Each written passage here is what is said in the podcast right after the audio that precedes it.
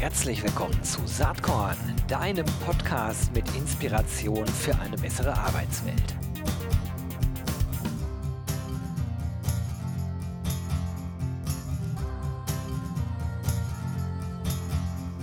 Hallo und herzlich willkommen zum Saatkorn Podcast. Ja, heute habe ich einen äh, Gast äh, am Start, äh, wo ich mich sehr freue. Ich bin ganz neugierig. Wir kennen uns gar nicht, äh, außer ein kleines Vorgespräch, was wir gerade geführt haben. Aber ich denke, ihr werdet sie alle kennen. Es ist äh, Professorin Dr. Jasmin Weiß ähm, mit einer absolut spannenden Karriere. Professorin, Aufsichtsrätin, Start-up-Gründerin. Ähm, sie hat die Schwerpunktthemen Future Skills, Future of Work und digitale Bildung. Mega spannend. Liebe Jasmin, ich freue mich sehr, dass du heute Zeit hast, hier dabei zu sein. Ich freue mich auch. Hallo Gero. Ja, erzähl doch vielleicht mal den wenigen, die dich vielleicht nicht kennen sollten, wobei du auf LinkedIn ja inzwischen zu den absoluten äh, Superstars gehört, äh, gehörst, zumindest in diesem Umfeld HR, was ich so beacker. Ähm, was, was machst du gerade und wie bist du eigentlich dahin gekommen? Du hast ja spannende Stationen hinter dir und man kann gar nicht glauben, dass äh, ein Mensch so viele Erfahrungen gesammelt hat in doch relativ kurzer Zeit. Wie ist das gekommen? Also wenn man selber drauf schaut, klingt das ja immer gar nicht so beeindruckend, ja, weil man ja mittendrin ist und ich habe meinen bisherigen Werdegang auch, ähm, auch sehr genossen, also ich hatte da keine Schwere drinnen. Ähm, aber wie bin ich dorthin gekommen, Gero? Du, ich habe aus, aus Unwissenheit und weil mir nichts anderes eingefallen ist, nach meinem Abitur habe ich BWL studiert ähm, weiß ich nicht, ob ich das so nochmal machen würde, aber ich habe BWL studiert und äh, bin dann so wie du, das ist ja unsere gemeinsame Schnittstelle zu Accenture gegangen ähm, und habe promoviert noch in, in der Zeit und habe mich äh, in der Zeit orientiert und mich so umgehört, äh, was würde mir eigentlich Spaß machen, weil ich glaube, dafür braucht man Berufserfahrung. Das kann man sich nicht so im ne, im, im Elfenbeinturm an der, an der Uni überlegen, wo es einmal hintreiben wird. Und ich habe die Zeit bei Accenture auf den verschiedenen Projekten auch genutzt, zu schauen, ähm, wer bin ich eigentlich und wo kann ich Mehrwert stiften. Und ähm, ich habe eine Fähigkeit, die ich mir bis heute beibehalten habe, und zwar, ich frage gerne anderen Menschen Löcher in den Bauch, ähm, die ich für besonders spannend halte. Und irgendwann mal bin ich auf jemanden gestoßen, die hat mir dann erklärt, dass ähm, es ganz toll ist, ähm, als Professorin zu arbeiten und äh, mehrere Aufsichtsratsmandate in verschiedenen Branchen nebenbei äh, inne zu haben. Und dann habe ich gesagt, sehr großartig, wie komme ich dorthin? Und das hat mich eben von Anfang an begleitet, weil so eine Zielvision, die ich im Leben habe, ist, ähm, ich, äh, mir war immer klar, dass ich ähm, für Karriere nicht auf Familie verzichten möchte und für Familie aber auch nicht auf Karriere. Und das, was ich heute mache, nämlich eine Professur zu haben zu einem Thema, was mich inhaltlich total reizt, nämlich Future Skills, ähm, Future of Work, wissenschaftlich unter die Lupe zu nehmen, ähm, plus ähm, so spannende Unternehmen, darunter zum Beispiel United Internet, mit seinen Internetfabriken ähm, im Aufsichtsrat zu begleiten und Zeit zu haben ähm, für, für meine Familie, für meine Kids. Das, das ist das, was ich, was ich heute mache und was mir großen Spaß macht. Und darüber hinaus habe ich tatsächlich vor einigen Jahren noch ein, ein Start-up gegründet, ähm, was mir inhaltlich Freude macht und äh, mir auch eine gewisse Bodenhaftung verleiht. Ähm, weil ich habe die Konzernwelt kennengelernt mit BMW und E.ON, ähm, die Unternehmensberatung und sich jetzt im Startup wirklich wieder um alles selber kümmern zu müssen, das ist eben auch eine sehr erfrischende Erfahrung, ähm, die ich nicht missen möchte. Hm. Gibt es so ein paar Punkte, die uns wirklich ein? Also Accenture hast du eben gesagt, ich frage auch gerne anderen Menschen Löcher in den Bauch, deswegen dieser Podcast. Und ähm, sozusagen diese Interdisziplinarität, äh, Dinge zu machen, die einem Spaß machen. Ähm, ich werde da auch manchmal gefragt, wie kriegst du das alles unter einen Hut? Ich bin aber ein ganz anderes Level als du. Und was mich jetzt interessiert ist, äh, du hast das so nonchalant gerade erwähnt. Ich wollte immer schon verschiedene Einblicke haben und die Mitarbeit in Aufsichtsräten ist ja spannend. Also viel von deiner Karriere äh, kann ich so nachvollziehen, wenn man ehrgeizig ist und also zu sagen, selbst einen klaren Fahrplan im Kopf hat, das hilft sicherlich. Aber man wird ja nicht einfach so Mitglied in verschiedenen Aufsichtsräten. Wie ist es dazu gekommen? Ähm, also es gibt ja ähm, für bestimmte Positionen, da gehören Aufsichtsratsmandate, Vorstandsmandate auch dazu. Das ist ähm, so ein verdeckter Arbeitsmarkt, weil man da eher gefragt werden muss, als dass man sich aktiv darauf bewerben kann.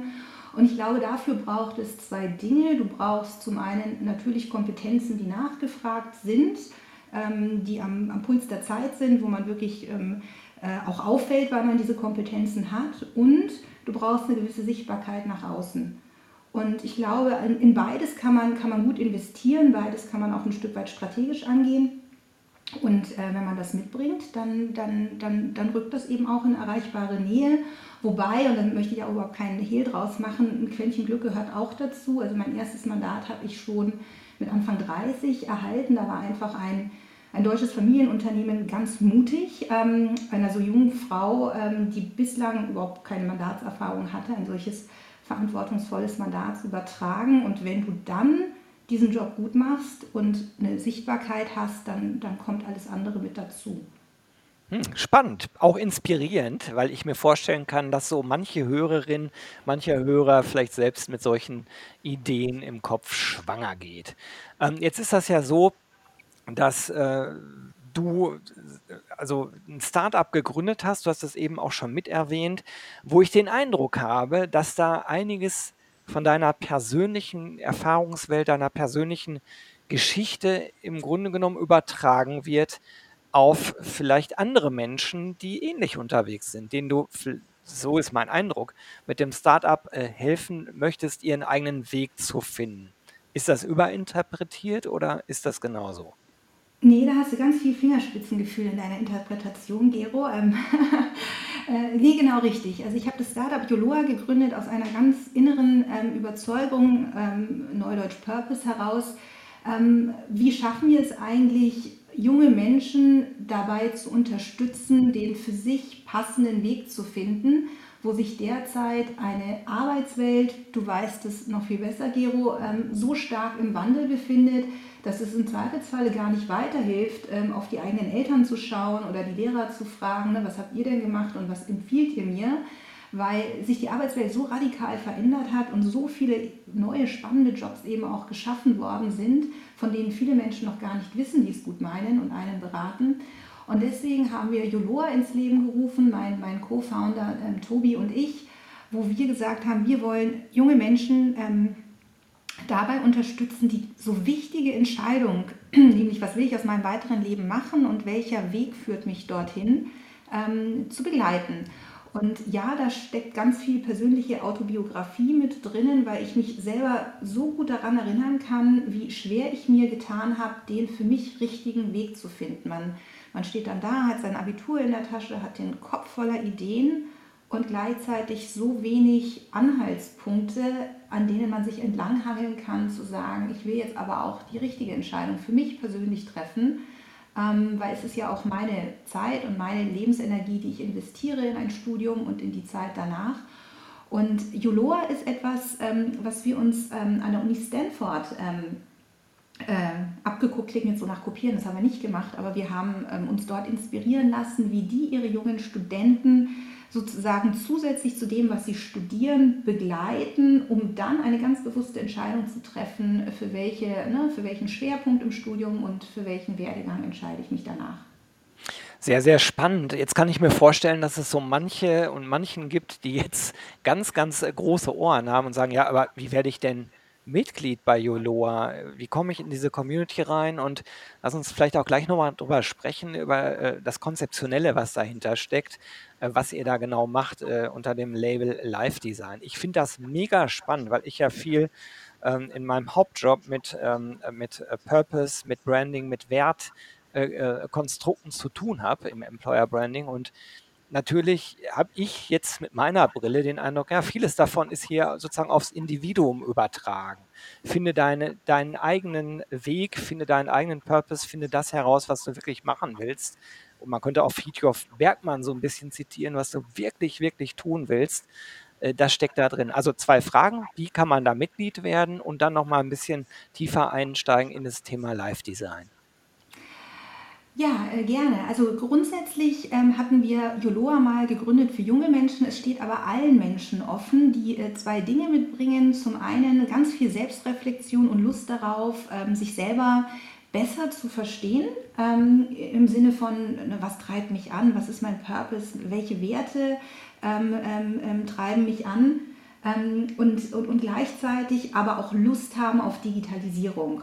Und jeder, der das mitbringt, diese Art von Selbstreflexion und, und, und Lust, sich selber da ans Steuerrad zu setzen, wo die Lebensreise hingeht, plus das Interesse an den Themen der Digitalisierung, die sind in der Yoloa Community herzlich willkommen, können uns auf unsere Webseite gehen, www.yoloa, vorne mit y.de und können sich bei uns ähm, bewerben. Bewerben klingt jetzt so, ähm, so groß. Ähm, ähm wir freuen uns, wenn die Community wächst und wenn wir äh, mit dem, was wir tun, ähm, unterstützen können auf diesem Weg und sie vor allem auch mit spannenden Arbeitgebern zusammenbringen können.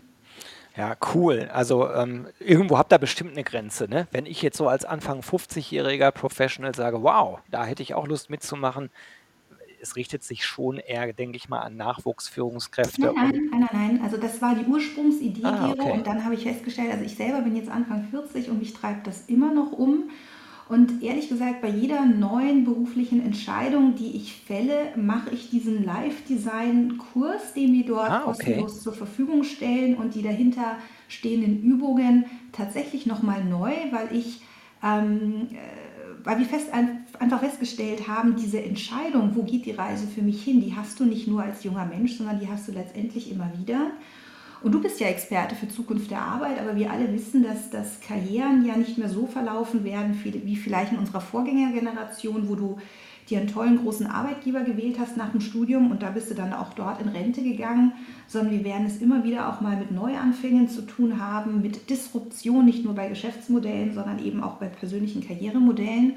Das heißt, es macht durchaus in, in jeder Lebensphase, wo man vor einer ne, wegweisenden Entscheidung steht, ähm, sich mit diesem Thema Live-Design, Joloa äh, bietet Live-Design an, ähm, sich damit auseinanderzusetzen. Also jede Altersklasse ist herzlich willkommen. Ah, spannend. Es sind vier Module. Ne? Vielleicht können wir einmal ganz, ganz kurz nur in diese vier Module reinschauen. Es geht ja los mit äh, der Live Vision. Ne? Ja, genau. Also ich, ich, ähm, das machen wir ja letztendlich bei, ähm, äh, wenn, wenn, wenn wir als Führungskräfte ähm, unser Unternehmen führen, ja auch. Wir entwickeln eine Vision, wir entwickeln eine Mission und dann überlegen wir uns eine Strategie, wie kommen wir dorthin.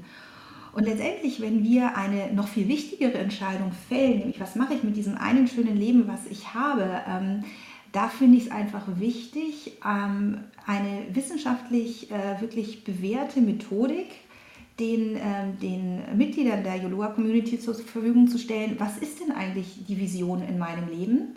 Ähm, meine ganz individuelle, also wie möchte ich mein Leben führen und wie finde ich den Weg, der mich ähm, am wahrscheinlichsten dorthin führt. Mhm.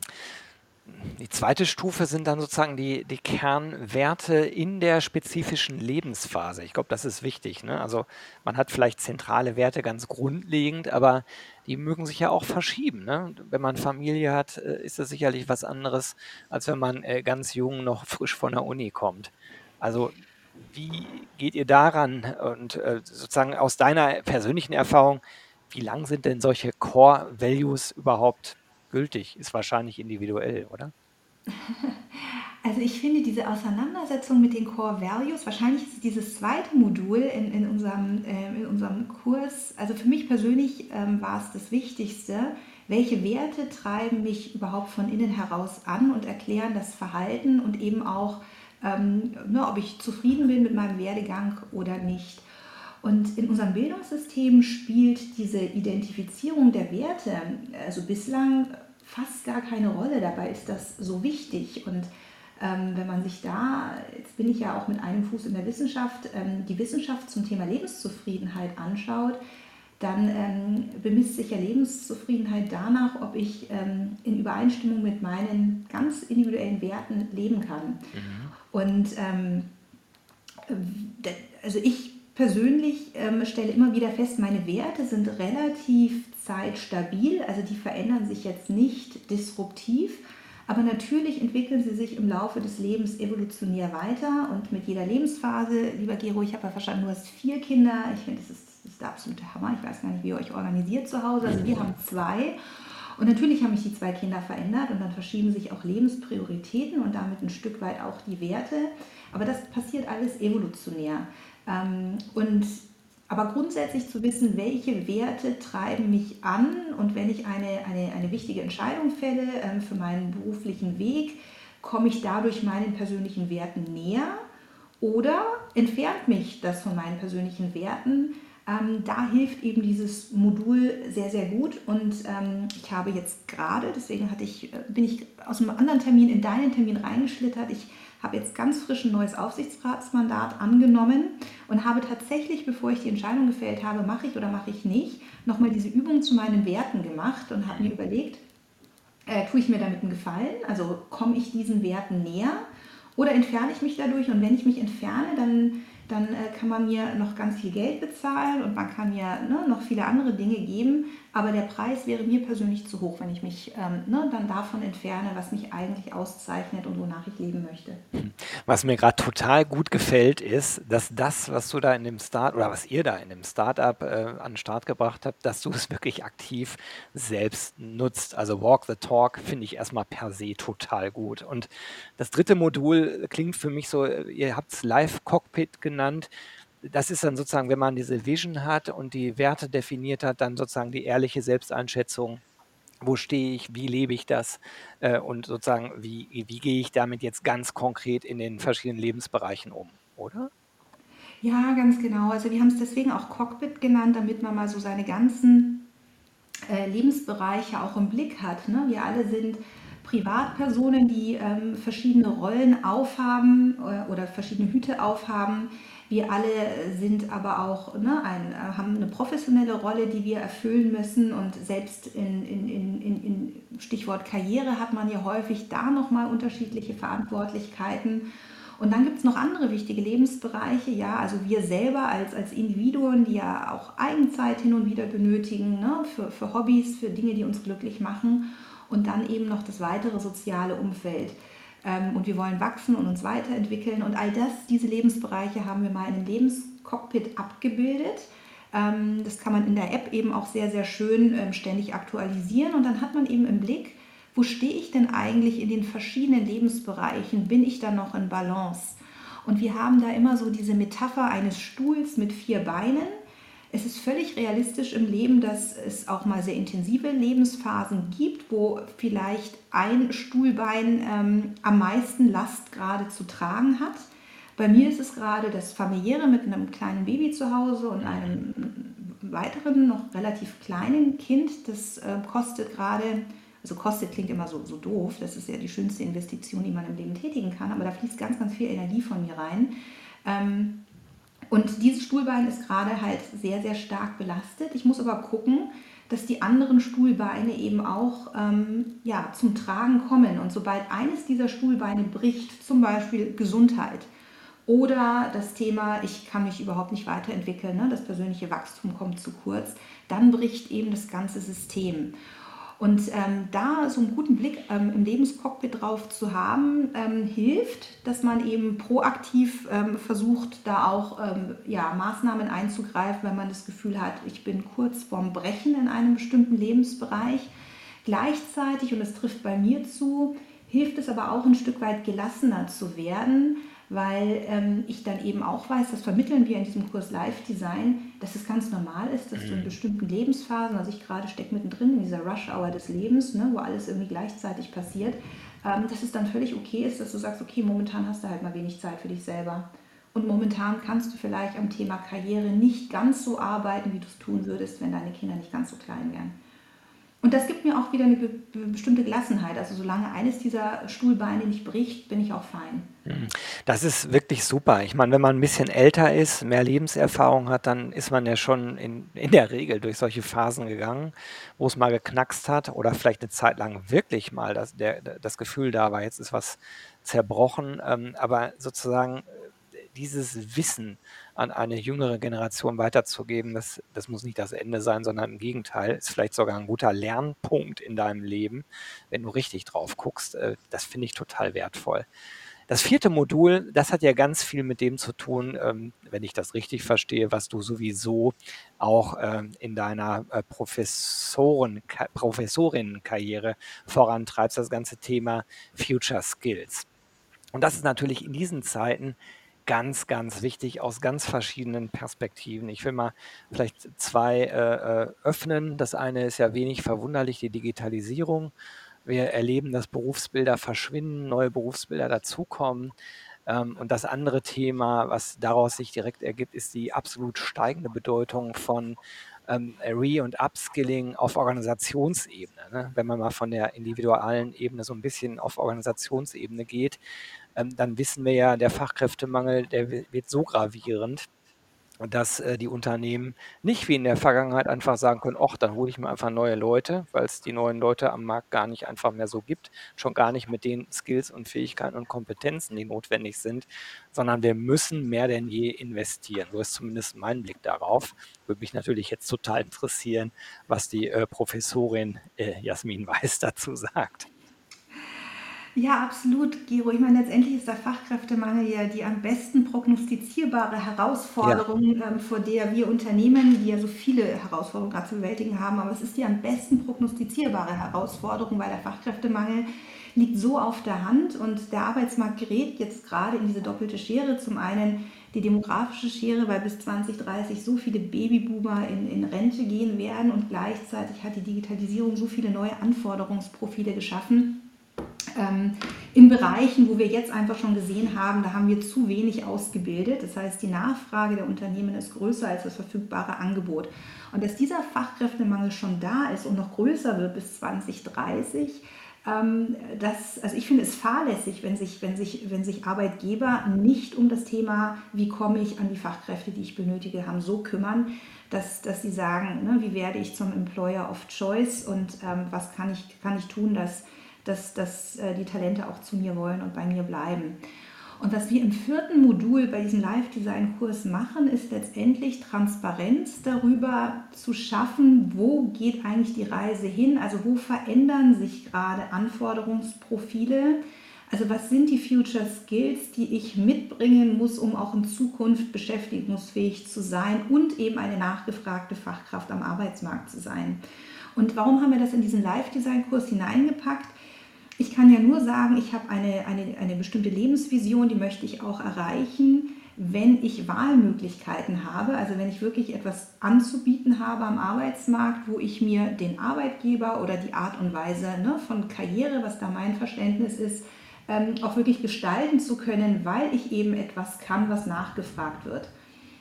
Und was wir dann auch auf der Joloa-Seite geschaffen haben, ist ähm, etwas, das mein wissenschaftliches Team und ich fortlaufend kuratieren, nämlich mal eine, eine Übersicht, wo geht die Reise hin? Also was kommt, was geht, was bleibt? Welche Kompetenzen werden in Zukunft wichtiger? Welche neuen spannenden Anforderungsprofile und Jobs entstehen, von denen man vielleicht teilweise noch nichts gehört hat? Und welche Kompetenzen hingegen verlieren aber auch eine Bedeutung, weil ne, das ähm, äh, Arbeitsprozesse sind, die in Zukunft äh, automatisiert, digitalisiert oder durch eine künstliche Intelligenz übernommen werden können.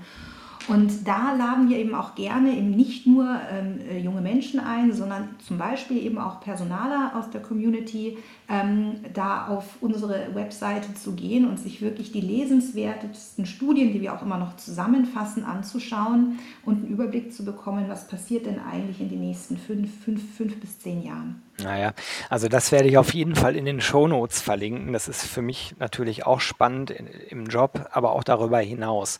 Du hast vor ein paar Tagen einen äh, Post auf LinkedIn abgesetzt, wo du auch so ein bisschen über deine, äh, deinen Weg schreibst. Aber äh, was mir daran äh, besonders gefallen hat, ist, dass äh, zwischen den äh, Zeilen ja mitschwingt, ähm, dass man nicht immer so in Kästchen und festgelegten ähm, Themen denken soll. Jetzt ist das was, wo ich den Eindruck habe, dass viele Menschen natürlich Sicherheit daraus ziehen, dass sie sagen, oh, das ist meine Aufgabe sozusagen und die hört aber auch da auf und das ist mein Interessengebiet und das hört auch da auf. Und das erlebe ich äh, vielfach in der Wirtschaft, vielfach auch bei den Unternehmen, die wir beraten, dass da die eine Abteilung nicht genau weiß, was die andere macht oder sogar Machtkämpfe da sind.